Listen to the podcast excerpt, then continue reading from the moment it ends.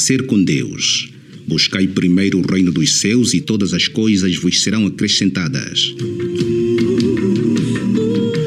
Amanhecer com Deus é um programa da Igreja Adventista do Sétimo Dia em Angola, de segunda a sexta-feira, das 5 às 6 horas da manhã.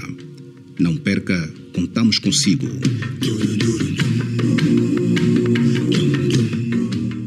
Amanhecer com Deus. Seja Ele o Senhor das nossas prioridades. Amanhecer com Deus. Abra o seu coração e deixa Deus falar.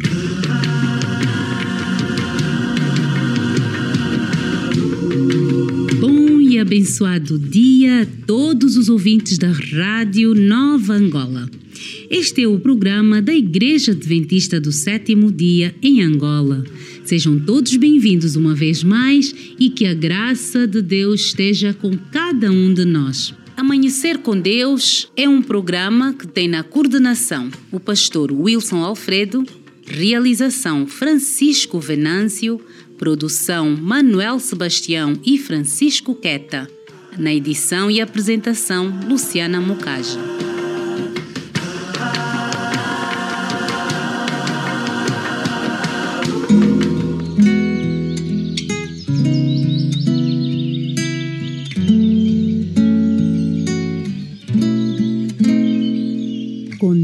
Ao amanhecer. Coloque Deus em sua rotina. Vocês me encontrarão sempre que me procurarem, mas para isso precisam me procurar de todo o coração. É verdade, diz o Senhor, vocês me encontrarão. Vou mudar o rumo de suas vidas. Jeremias, capítulo 29, versículo 13 e 14. Deus sabe que você tem necessidades reais, tem sonhos, tem temores, tem desejos e tem urgência em resolver situações que até parecem que já se tornaram crônicas. Mas você está procurando ajuda? Seu coração tem realmente fome e sede de Deus? Como você tem se disciplinado com sua vida espiritual? Você ora fervorosamente apenas quando percebe que a situação agravou e quando está tudo bem, quase não se lembra de falar com Deus? Você acha que ouvir a palavra de Deus em um culto semanal é o suficiente? Você prioriza amigos e família e nunca tem tempo para Deus?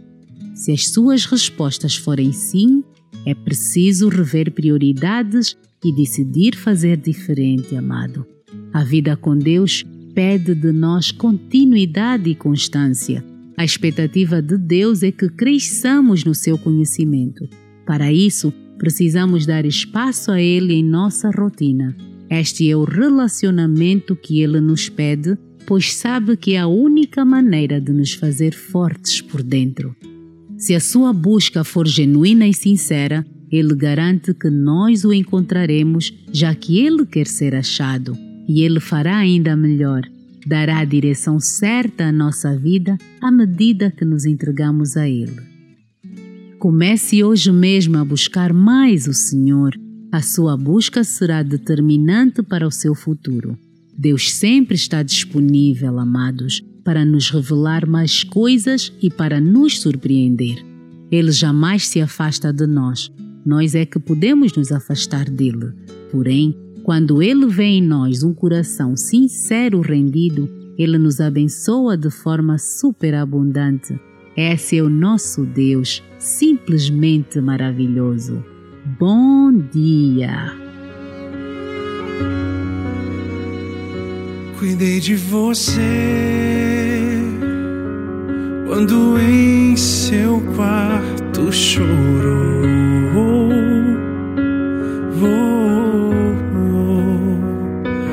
Cuidei de você o céu da sua vida se fechou, cuidei de você. Cuidei de você no dia em que seu filho se foi e sentiu-se só. Cuidei de você.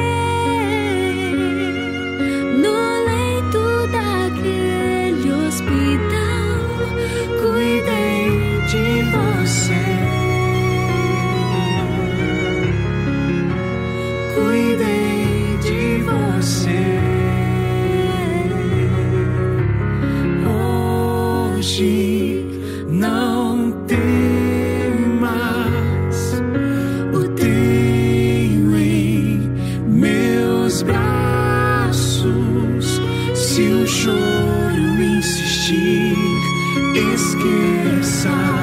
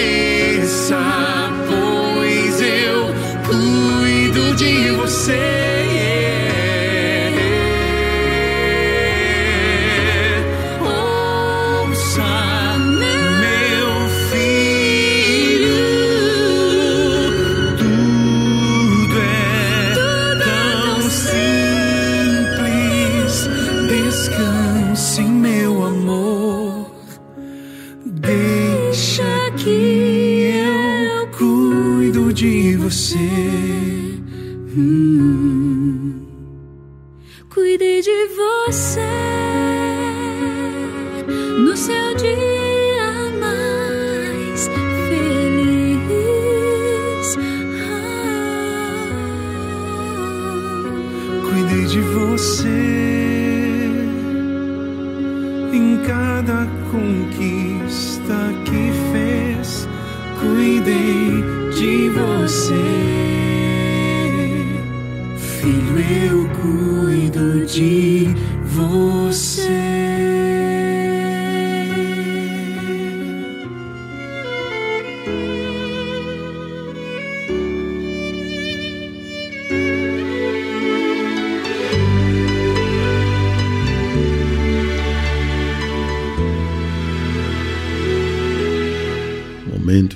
Momento de oração.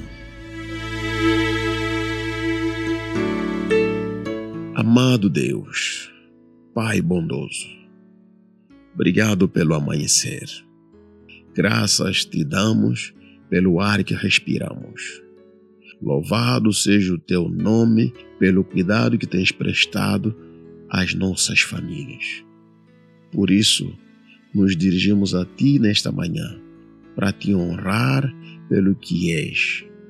Não há Deus que nos entende tão bem como o Senhor. Te amamos, Supremo Deus. Queremos esta manhã te dedicar à vida dos filhos da pátria, destacados nas Forças Armadas angolanas. Esse é um outro grande ministério cuja missão é garantir a ordem, defesa, segurança e a integridade contínua. Confie bondoso Deus em suas mãos a vida dos oficiais generais, oficiais superiores, oficiais subalternos, sargentos e soldados. São homens e mulheres que por longos anos lutaram para o alcance da paz que Angola vive atualmente. Muitos deles carregam cicatrizes contraídas em defesa de Angola e dos angolanos. Outros viram-se separados prematuramente dos seus entes queridos, tudo por amor à pátria. Existem aqueles que viram-se diminuídos de um ou de outro membro do corpo humano em consequência do passado sombrio que o país viveu. Se hoje estamos em paz, primeiro graças a Ti, Senhor, que sempre velas pela paz dos seus filhos e o seu bem-estar. Segundo, porque o Senhor usou homens e mulheres que se sacrificaram para que essa paz fosse real. Esses homens e mulheres, já em tempo de paz, têm sonhos, sonhos pessoais, sonhos para os filhos, sonhos para as famílias que eles representam. Eu te peço, Deus dos céus, que visite a casa de cada um deles. Atenda, Deus dos céus, os pedidos mais profundos dessas pessoas. Quando se sentirem desgarradas, o Senhor seja o pastor deles. Quando se virem sem direção, seja o caminho. Quando se sentirem sem vontade de viver, dê sentido às suas vidas. Restaure a saúde de muitos deles e se há um combatente doente no hospital, em casa ou em algum outro lugar, providencie a cura, Deus do céu. Assista o comandante em chefe das Forças Armadas angolanas, o presidente da República, João Lourenço. Conceda-lhe sabedoria para que oriente esse exército a reforçar a capacidade de respostas às ameaças internas e externas que ponham em perigo o país. Dê-lhe discernimento, para que leve a bom porto essas forças. Visite meu pai, Angola e esses soldados, esses combatentes. Visite Angola, meu pai, e nos conserve em segurança. Todas essas graças te pedimos em nome de Cristo Jesus, o nosso Salvador. Amém.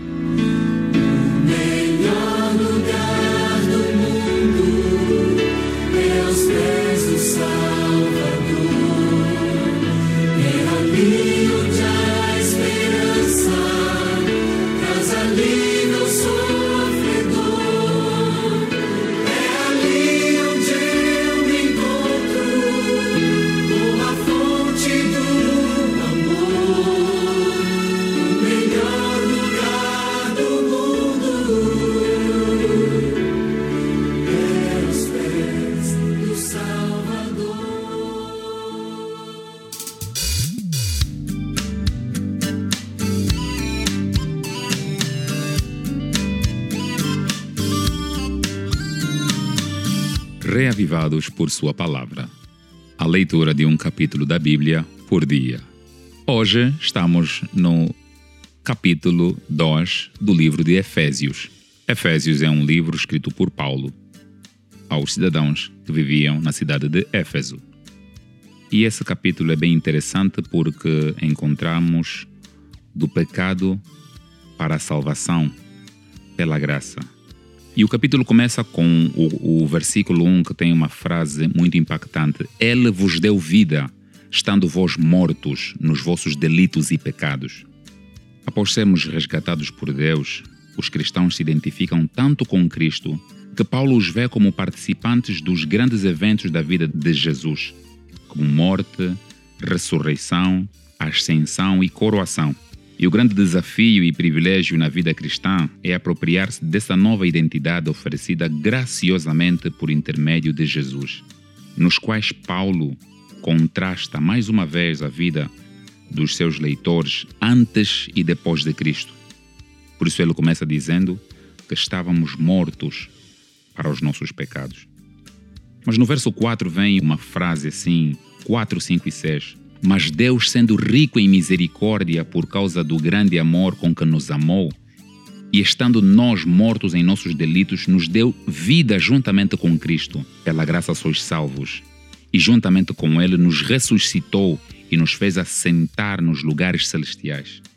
Eh, junto da passagem que também encontramos no livro de Romanos 3, versículo 21 a 26, esta passagem do versículo 6 é a mais completa declaração de Paulo sobre o plano da salvação. Ela contém os mesmos elementos. Eh, as pessoas estão naturalmente mortas no pecado. Deus as conduz à vida por meio de Cristo. Em Cristo elas têm um lugar e uma posição no céu. Elas são salvas pelo dom gratuito da graça de Deus e não recebem aquilo que mereceriam, que é a morte, mas aquilo que não merecem, que é a graça que não lhes custa absolutamente nada. E esta graça, uh, com certeza, a salvação nunca será alcançada por esforço próprio, porque isto é impossível. E muito embora os seres humanos não sejam salvos pelas obras, o novo relacionamento com Deus e com Cristo os leva a uma vida transformada para o Senhor. É realmente um, um relato impressionante. E dos versos 11 aos versos 22, Paulo descreve mais uma vez a triste condição de seus leitores, gentios.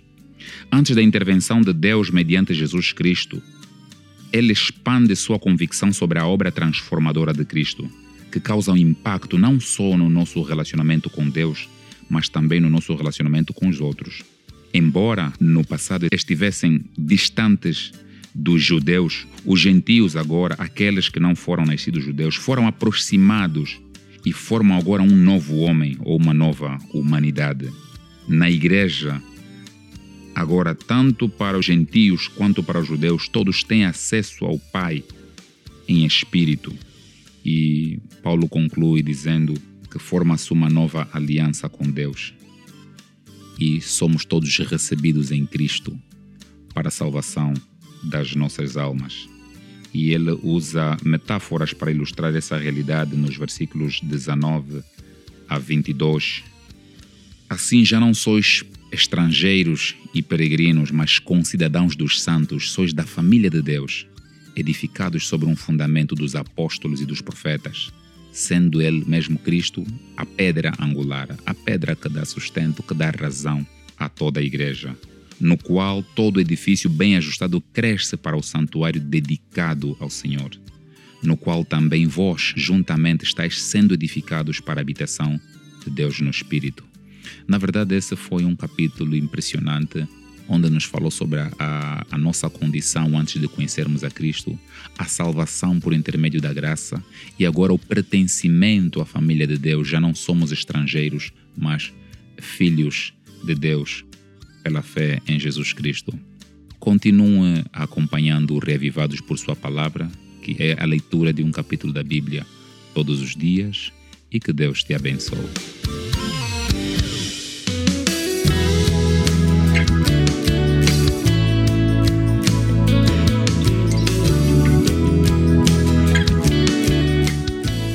Bom dia, com alegria, caros ouvintes. Hoje é sexta-feira e é muito, muito bom estar com você ali do outro lado, tê-lo assim do outro lado Hoje, sexta-feira, que Deus abençoe você, que Deus abençoe a sua família. E vamos então ao nosso estudo de hoje. Continuamos com os nossos caríssimos pastores. O pastor Prazer, bom dia. Bom dia, irmã Lúcia. O pastor Wilson, bom dia, Bom dia, irmã Lúcia. Que e bom, bom dia aos nossos aqui. estimados ouvintes também. Bom dia, bom dia. Que bom tê-los aqui. É um prazer muito grande. E antes de iniciarmos, como sempre, vamos então à oração, Pastor Wilson. Santo e eterno Deus, mais uma vez agradecidos estamos pela Sua companhia e pelo seu cuidado. Amém. Ao abrirmos a Tua palavra, que o Senhor derrame sobre nós o Teu Santo Espírito, para que possamos entendê-la e praticá-la.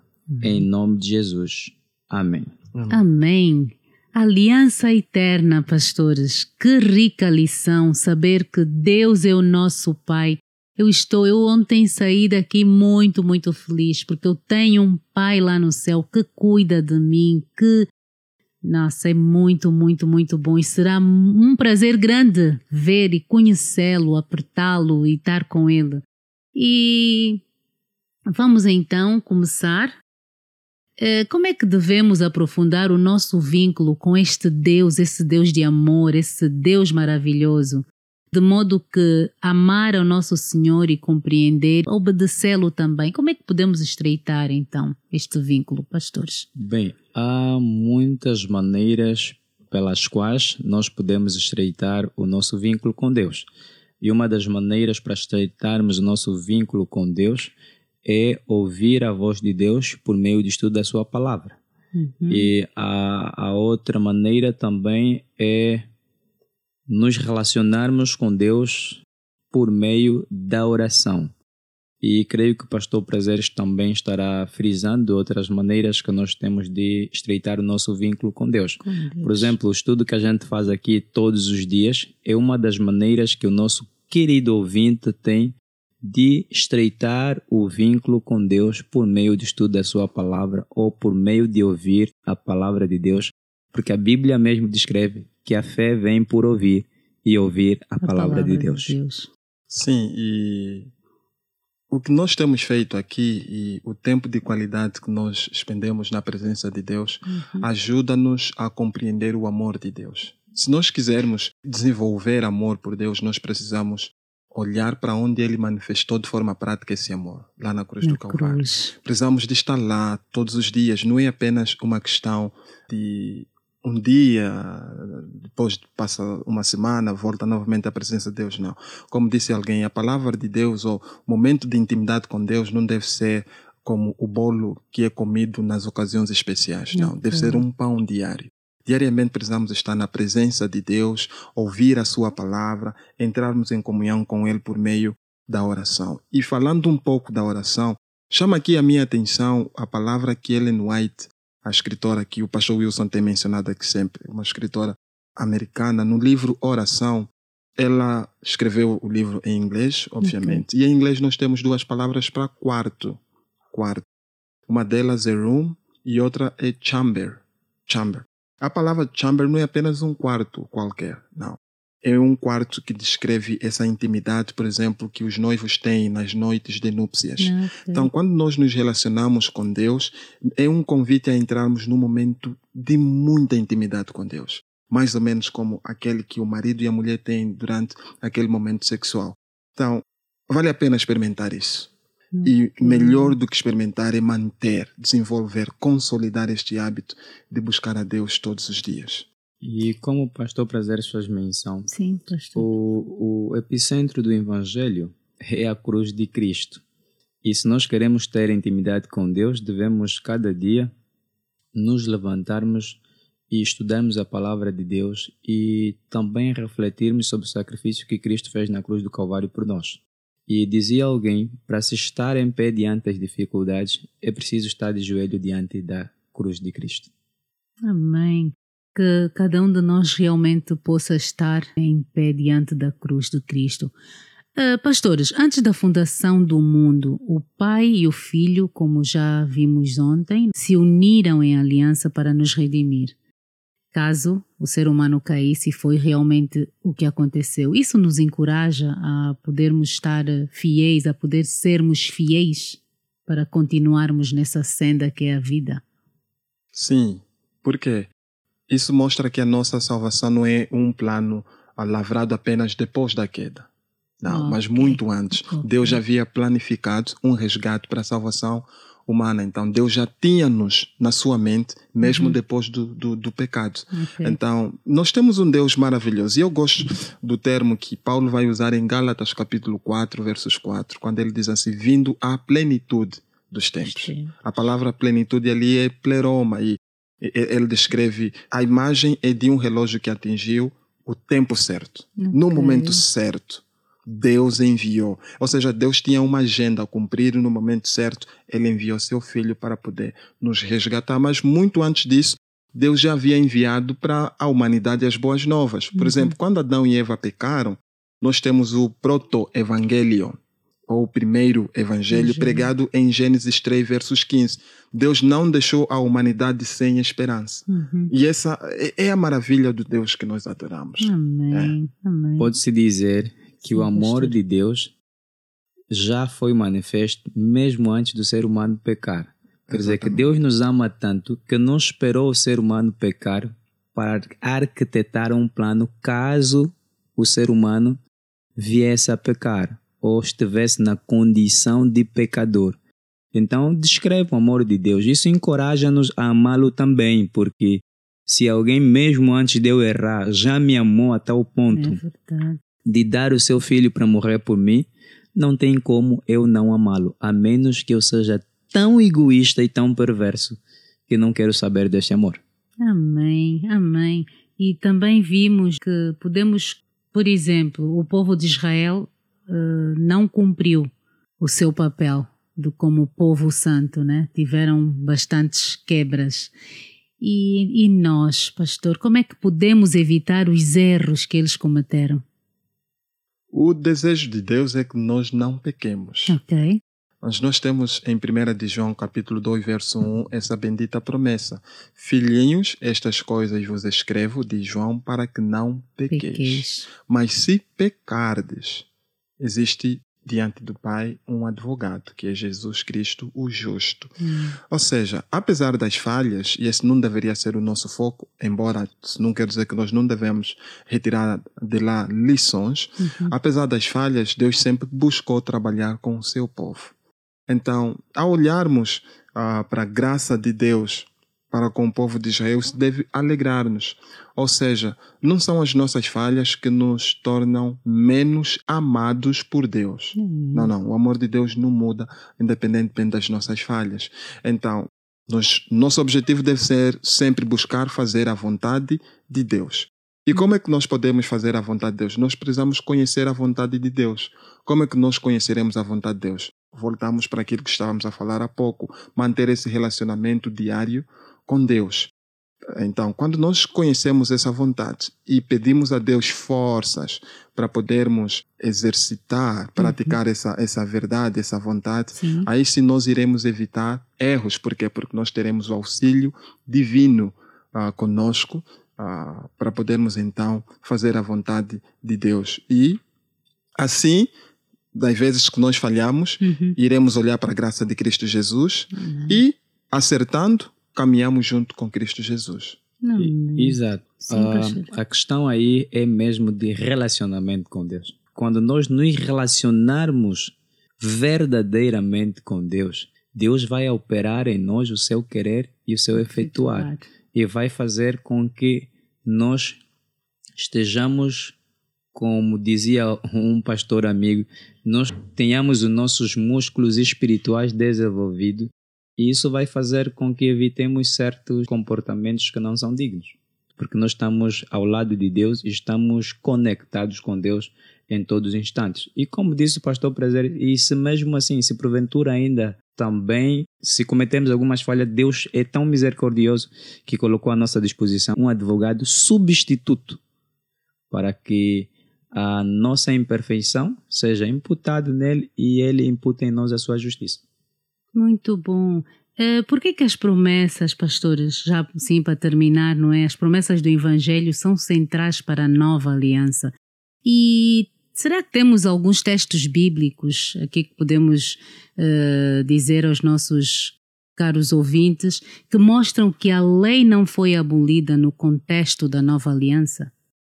Olha, eu iria começar por por dizer isso aqui. No Antigo Testamento, a lei ela foi escrita nas tábuas de, De pedra. pedra. E quando Deus, falando um pouco do que falamos ontem, ah, imagens ou outras imagens, Deus escreveu em tábuas de pedra porque aquilo era sinal de perpetuidade, eternidade.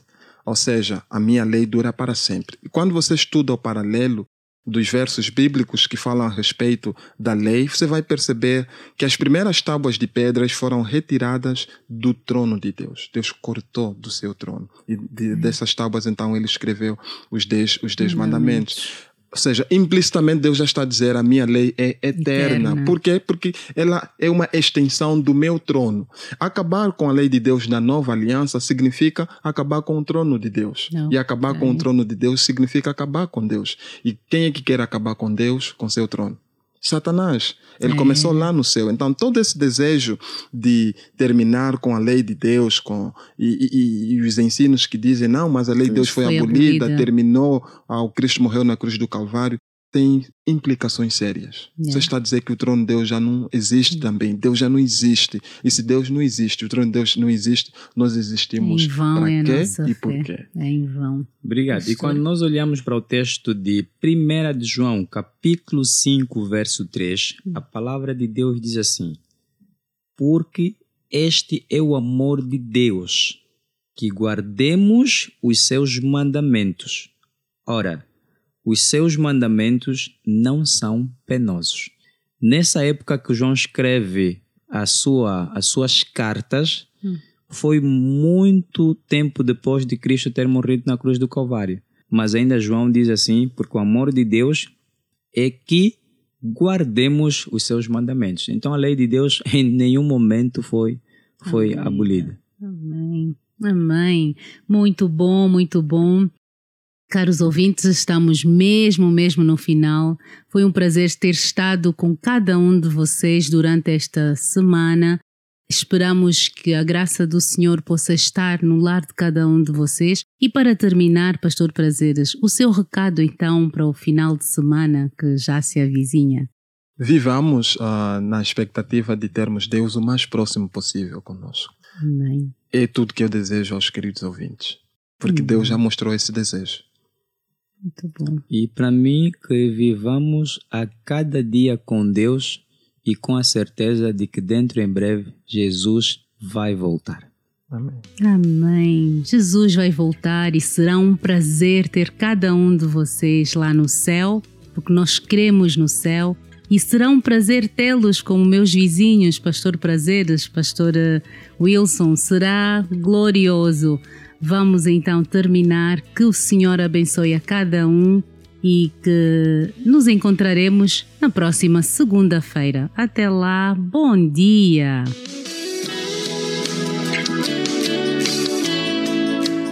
Chegou o momento de ouvir a palavra de Deus com o pastor Paulo Marcial.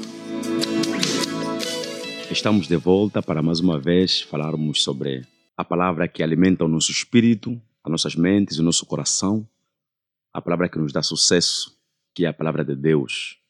Nós dependemos dela para nos guiar enquanto vivermos nesta terra. Como é de costume, não podemos abrir esta palavra sem antes fazermos uma oração. Portanto, eu lhe convido a nos acompanhar enquanto oramos a Deus. Senhor e Pai que está no céu, mais uma vez a Sua palavra será aberta.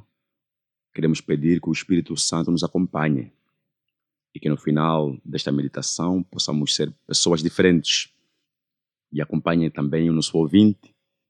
Permito, Deus, que todas as lições que estaremos tirando da Tua palavra possa fortalecer a nossa fé, possa nos acompanhar neste momento, no santo nome de Jesus. Amém. Hoje vamos ler a partir do livro de Marcos, capítulo 14. Eu vou ler mais uma vez os versículos 1 a 9 e gostaria de pedir que nos acompanhasse na leitura da palavra de Deus. Diz o seguinte, o versículo 1: Após dois dias era a festa da Páscoa e dos pães sem fermento. E os principais sacerdotes e os escribas buscavam como poderiam prendê-lo com astúcia e matá-lo. Mas disseram: Não no dia da festa, para que não haja tumulto entre as pessoas. E estando ele em Betânia, na casa de Simão, o leproso, assentando à mesa, veio uma mulher que trazia um vaso de alabastro, um unguento de nardo puro, muito precioso. E ela, quebrando o vaso, derramou sobre a cabeça de Jesus. Versículo 4. E houve alguns que em si mesmo se indignaram e disseram: Para que se faz este desperdício de unguento? Porque podia ser vendido por mais de trezentos denários e ter dado aos pobres. E eles murmuraram contra ela. E Jesus disse: Deixai-a sozinha, porque afligis a mulher? Ela tem praticado uma boa obra para comigo. Porquanto tendes os pobres sempre convosco, e sempre que quiserdes podeis fazer-lhe bem, mas a mim nem sempre me tendes. Ela fez o que podia. Ela antecipou-se a ungir o meu corpo para o sepultamento. Na verdade, eu vos digo que onde quer que este evangelho seja pregado em todo o mundo, isto também que ela fez será contado para a sua memória. Gostava de hoje levar a reflexão dos nossos queridos ouvintes sobre o espírito de gratidão. O espírito de gratidão é um espírito que a humanidade precisa. A igreja procura. A sociedade caça. E todos nós nos alegramos quando nos deparamos com uma pessoa grata. A Bíblia começa por dizer que faltavam dois dias para a Páscoa. A Páscoa era uma festa para os judeus, mas era um terror para os romanos. Era terror para os romanos porque durante a Páscoa o povo de Israel quintuplicava. E o povo romano tinha medo que se levantasse uma revolta contra as tropas ou a direção da Roma. É por essa razão que durante a Páscoa, até a casa do governador romano movia-se para uma área próxima aonde podia dar maior controle das pessoas que vieram para a Páscoa. É durante este evento que Jesus preferiu ir à casa de Simão, o leproso. O texto que nós acabamos de ler também está em outros textos paralelos como Mateus 26, versículo 3 a 13, Lucas 22, versículo 1 a 2, João 12, versículo 1 a 7. A Bíblia começa por dizer que Jesus estava em casa de um homem Simão, o leproso. Nós queremos crer que a partir do momento que Jesus é recebido na casa desta pessoa, e Simão participa da festa preparada durante o evento da Páscoa, é porque Simão já não era leproso. Simão possivelmente já estava curado. Mas Marcos, ao relatar que este Simão era leproso, nos quer dar a ideia de pessoas que têm a tendência de rotular os outros. Por exemplo, alguém, se calhar, foi um alcoólatra e converteu-se. Ainda assim o consideramos como alcoólatra. A Bíblia nos mostra de várias formas que rotular as pessoas é muito perigoso. Precisamos crer que toda pessoa que vem a Deus com coração contrito e se converte é merecedor de uma nova aparência, merecedor de uma nova dignidade, merecedor de uma forma diferente de olharmos a esta pessoa. Quando lemos o livro de Mateus, capítulo 26, Mateus não nos menciona ou não diz o nome da mulher que apareceu quando Jesus estava a realizar a festa. Quando vamos para o livro de Lucas, capítulo 22, Lucas também não diz que tipo de mulher é essa que interrompe a festa que acontecia entre os discípulos com Jesus. Mas quando nós vamos para o livro de Marcos, também não encontramos o nome da mulher. Marcos não nos diz nada. Lucas não nos diz também o nome da mulher. Mateus também não nos diz.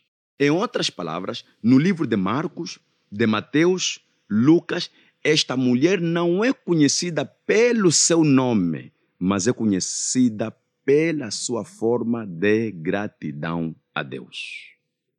Gostaria que a nossa sociedade, que nós como cristãos, às vezes também sejamos reconhecidos não apenas pelo nome, mas pelo trabalho de salvação que fazemos aos outros, pelo trabalho de ajuda, pelo trabalho de gratidão. Nem todo trabalho merece registrar os nossos nomes. Há trabalhos que merecem apenas pautar a nossa atitude de gratidão. Quando vamos para João, João nos fala o nome desta mulher. No livro de João, capítulo 12, versículo 3, João diz que esta mulher é Maria, a irmã de Lázaro. Esta mulher tem algumas lições importantíssimas para nos passar, para passar a mim e para passar ao querido ouvinte que nos acompanha nesta manhã, para passar aos queridos jovens, para passar à querida jovem, para passar aos mais adultos, às crianças, para passar a todos nós que neste momento estamos a meditar a palavra de Deus. Por uma simples razão. Esta mulher é mencionada na Bíblia apenas três vezes a fazer um trabalho específico, um trabalho inspirador. A primeira vez que ela é mencionada é no livro de Lucas, capítulo 10. No livro de Lucas, capítulo 10, os irmãos estão lembrados que enquanto Maria ou Marta preparava alimentação para Jesus, Maria estava a conversar com Jesus sobre o reino celestial. Maria estava aos pés de Jesus. A segunda vez que ela é mencionada é no livro de João, capítulo 11. Nesta altura, Maria havia perdido seu irmão Lázaro. E Maria foi a correr aos pés de Jesus chorar. A terceira vez é mencionada no livro de Marcos, capítulo 14. Foi aos pés de Jesus para agradecer. Ou melhor, em Lucas, capítulo 10, Maria está aos pés de Jesus para aprender. Em João, capítulo 11, Maria está aos pés de Jesus para chorar. Em Marcos, capítulo 14, Maria está aos pés de Jesus para agradecer. Qual é a lição que a Maria nos apresenta? Quando precisares aprender alguma coisa, aprenda aos pés de Jesus. Se alguma coisa for errado, ir errado na sua vida, se alguma coisa não funcionar e quiser chorar, faça como Maria, chore aos pés de Jesus. Mas quando Deus lhe der a solução de alguma coisa que você tanto esperava, agradeça a Deus aos pés de Jesus. A forma de gratidão que essa mulher achou foi preparar um vaso de alabastro. Para nós compreendermos melhor, precisamos fazer a junção de todos os versículos que nós acabamos de mencionar aqui e tentamos entender um pouco sobre esse vaso de alabastro. Primeiro, Mateus 26 diz que o vaso de alabastro estava cheio, até o topo, estava cheio.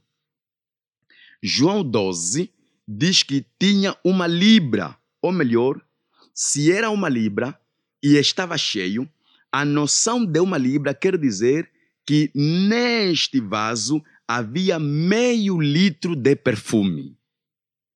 Marcos 14 diz que este vaso que estava cheio, este perfume que era uma libra ou meio litro, era composto de nardo puro.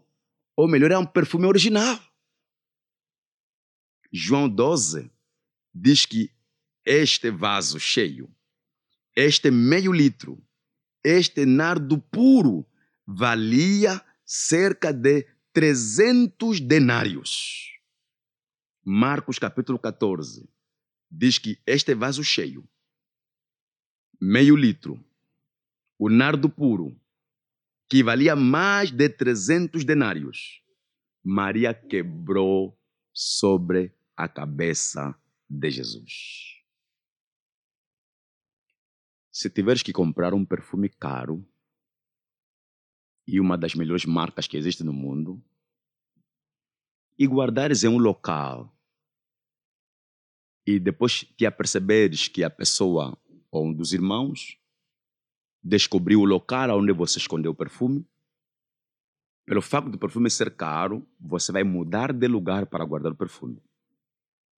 Ou então, pelo amor que você tem a seus irmãos, você vai dizer a eles para não gastarem o perfume como eles quiserem. O que é caro, nós sempre queremos preservar, principalmente quando a questão é perfume.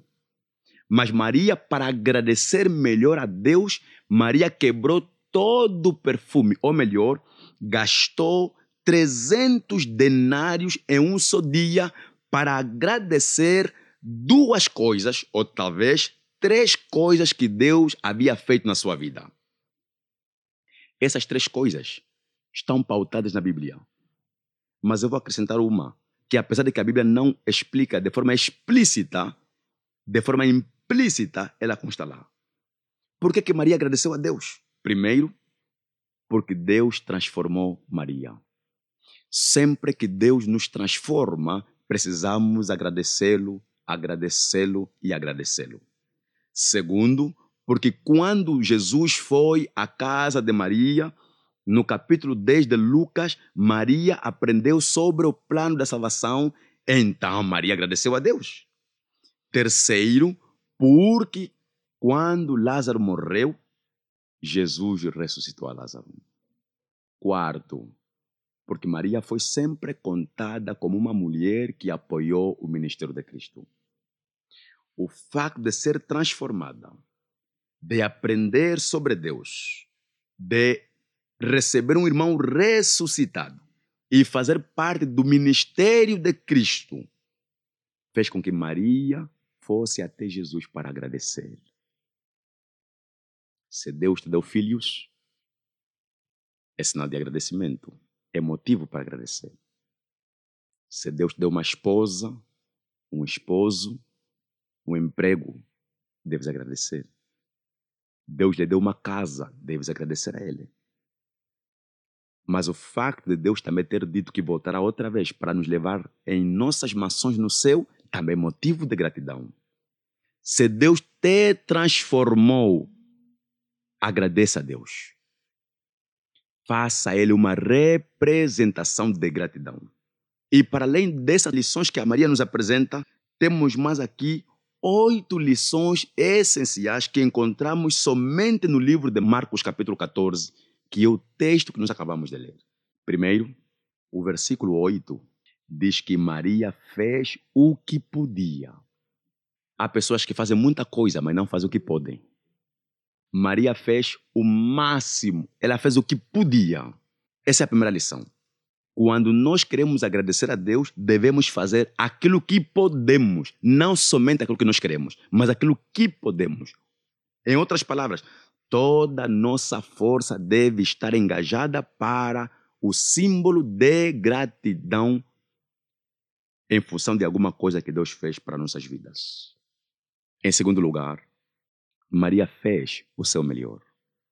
É a melhor coisa que ela podia oferecer a Deus, a Jesus. A terceira lição: Maria deu a sua oferta de gratidão a Deus sacrificialmente. Por que sacrificialmente? Lembre-se que nós dissemos agora que no livro de João, capítulo 12, este vaso valia mais de 300 denários. O livro de Marcos também fala a mesma coisa. Se fores ao livro de Mateus, capítulo 20, versículo 2, um denário era salário diário. Ou melhor, para cada dia de trabalho, o salário era um denário. E a Bíblia diz que o vaso se podia vender por mais de 300 denários. O que implica dizer que se nós temos no ano 365 dias ou 366 dias e o vaso se podia vender por mais de 300 denários, tal facto implica que Maria deu uma oferta a Deus que correspondia ao salário anual ou mais de um ano. Ela doou sacrificialmente. É claro que Deus não disse a Maria para trazer aquele tipo de oferta como nem tão pouco nós estamos a dizer para trazer o tipo de oferta que corresponde ao salário de um ano. Não. Porque o importante não está na oferta, não está no dinheiro, está na intenção e na motivação. Está no espírito. Maria achou por bem que a melhor forma de agradecer a Deus era trazer todo esse valor em forma de vaso de alabastro. Ela doou sacrificialmente. Maria, ao dar esta oferta de gratidão, ela procurou agradar a Jesus. Procurou agradar a Jesus. Em quinto lugar, Maria fez a sua gratidão em tempo oportuno. Era o momento da Páscoa. Depois da Páscoa, Jesus devia morrer. Jesus devia morrer. O que implica dizer que, tá como diz a Bíblia, Maria estava preparar o corpo de Jesus para o sepultamento. Jesus morreu na hora nona. Muitos tendem a alegar, e isso merece a nossa consideração, que deverá ser por volta das 15 horas. Em Israel, 18 horas é quase pôr do sol. O que implica dizer que Jesus morreu às 15, das 15 às 18 horas, em que o povo já não podia fazer nenhum trabalho, por ser a entrada do sábado, tinha a diferença de três horas. E no período de três horas, o povo que sepultou Jesus não devia conseguir tirar o corpo da cruz e pedir o corpo a Herodes, tirar o corpo da cruz, preparar o corpo, sepultar o corpo no período dessas três horas. Deviam quebrar o sábado. Em outras palavras, para Jesus aceitar Maria fazer o trabalho de preparar o seu corpo, é porque Jesus sabia que na sexta-feira em que ele devia morrer, o povo não teria tempo suficiente para prepará-lo. Então Maria preparou o corpo de Cristo em tempo oportuno. Maria preparou o corpo de Cristo no momento certo. E o tempo de agradecer a Deus é agora. A sexta lição. Maria fez a sua gratidão a Deus, apesar das críticas. O que é que diz os discípulos? No, no versículo 10. E Judas Iscariote, um dos doze, foi até os principais sacerdotes para o trair. Nos outros versículos, por exemplo, versículo 4, o mesmo Judas, segundo alguns apóstolos ou alguns escritos e os textos que nós acabamos aqui de mencionar, Judas também diz que é um desperdício gastar tudo isso. Enquanto Maria procurava agradar a, a Jesus no momento oportuno, as pessoas criticavam essa mulher. Mas mesmo assim, Maria não parou de agradar a Deus. Não parou de agradecer a Deus. É por essa razão que as críticas não são desculpas para não vires a Cristo. As críticas não são desculpas para não abraçar a ideia de buscar a presença de Deus. A sétima coisa é que Maria fez a sua gratidão na pessoa certa. Porque havia muitos discípulos naquela casa. Havia muita gente. Mas Maria foi apenas a Jesus, porque Jesus é a única pessoa que pode receber a nossa gratidão. Maria, que é a oitava lição, preparou o corpo de Jesus para o sepultamento. E a Bíblia diz que toda a casa ficou perfumada com perfume de gratidão que a Maria traz. Todos eles sentiram o cheiro do perfume. O que implica dizer que quando nós agradamos a Deus, agradecemos a Deus, com sinceridade, a vizinhança sentirá o cheiro da nossa gratidão. A vizinhança sentirá o espírito que nos leva a agradecermos a Deus. E esta mulher recebeu uma promessa de Deus por ter agradecido a Deus, por ter agradecido a Jesus. O que, é que Jesus diz?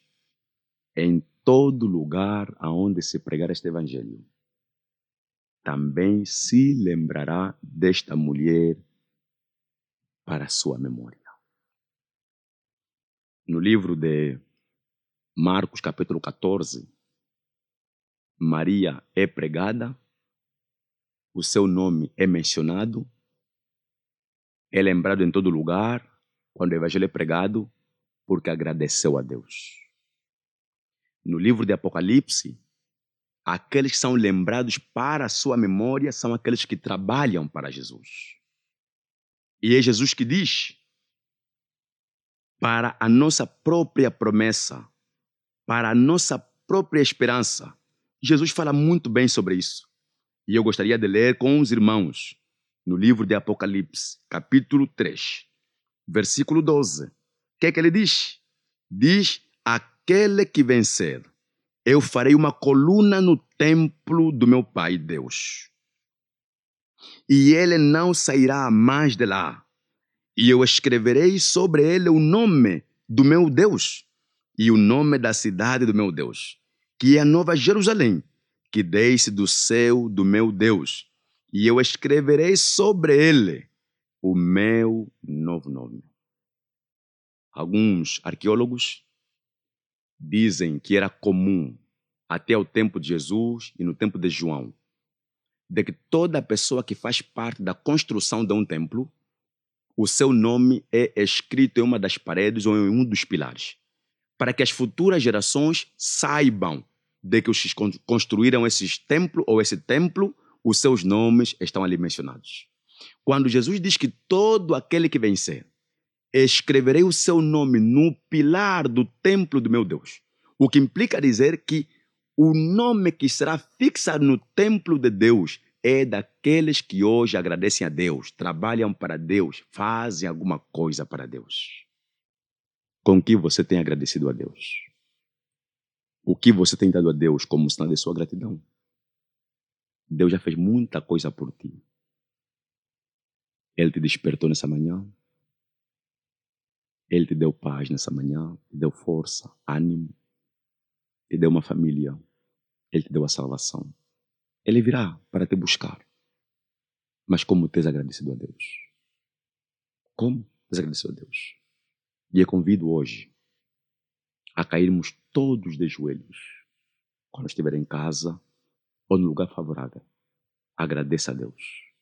Busque a Deus. Diga a Deus muito obrigado.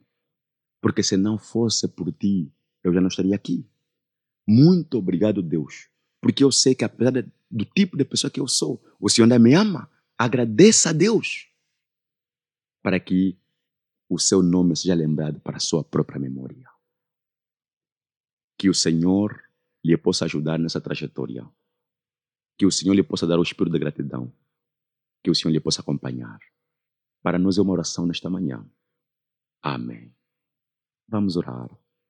Senhor, obrigado pela sua misericórdia. Obrigado pela sua graça. Obrigado pelo seu juízo e pela sua justiça. Obrigado porque nos chamou das trevas para a sua maravilhosa luz. Obrigado também, Senhor, pela Rádio Nova, que cedeu-nos esse momento de pregarmos a sua palavra. Obrigado e lhe agradecemos, Senhor, porque o Senhor é bom. Permita, Deus, que os queridos ouvintes também tome tempo de lhe agradecer e o Senhor aceite a sua gratidão. No nome de Jesus, nos oramos com fé. Amém.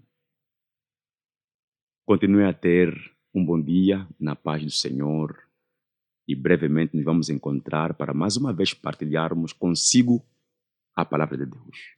Que o Senhor lhe abençoe.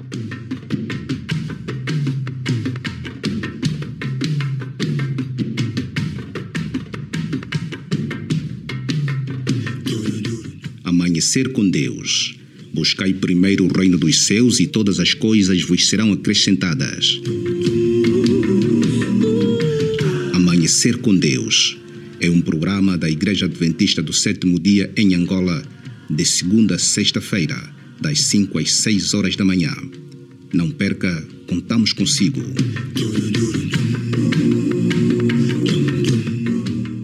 Amanhecer com Deus seja Ele o Senhor das nossas prioridades. Amanhecer com Deus. Abra o seu coração e deixa Deus falar.